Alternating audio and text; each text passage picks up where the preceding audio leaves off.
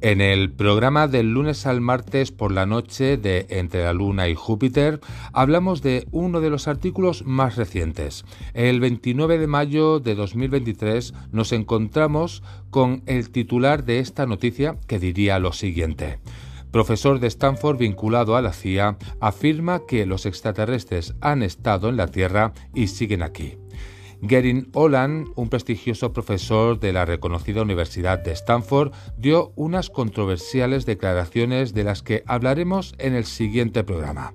Así que ya sabéis, en la noche del lunes al martes hablamos de Gerin Olan en Entre la Luna y Júpiter. Os espero.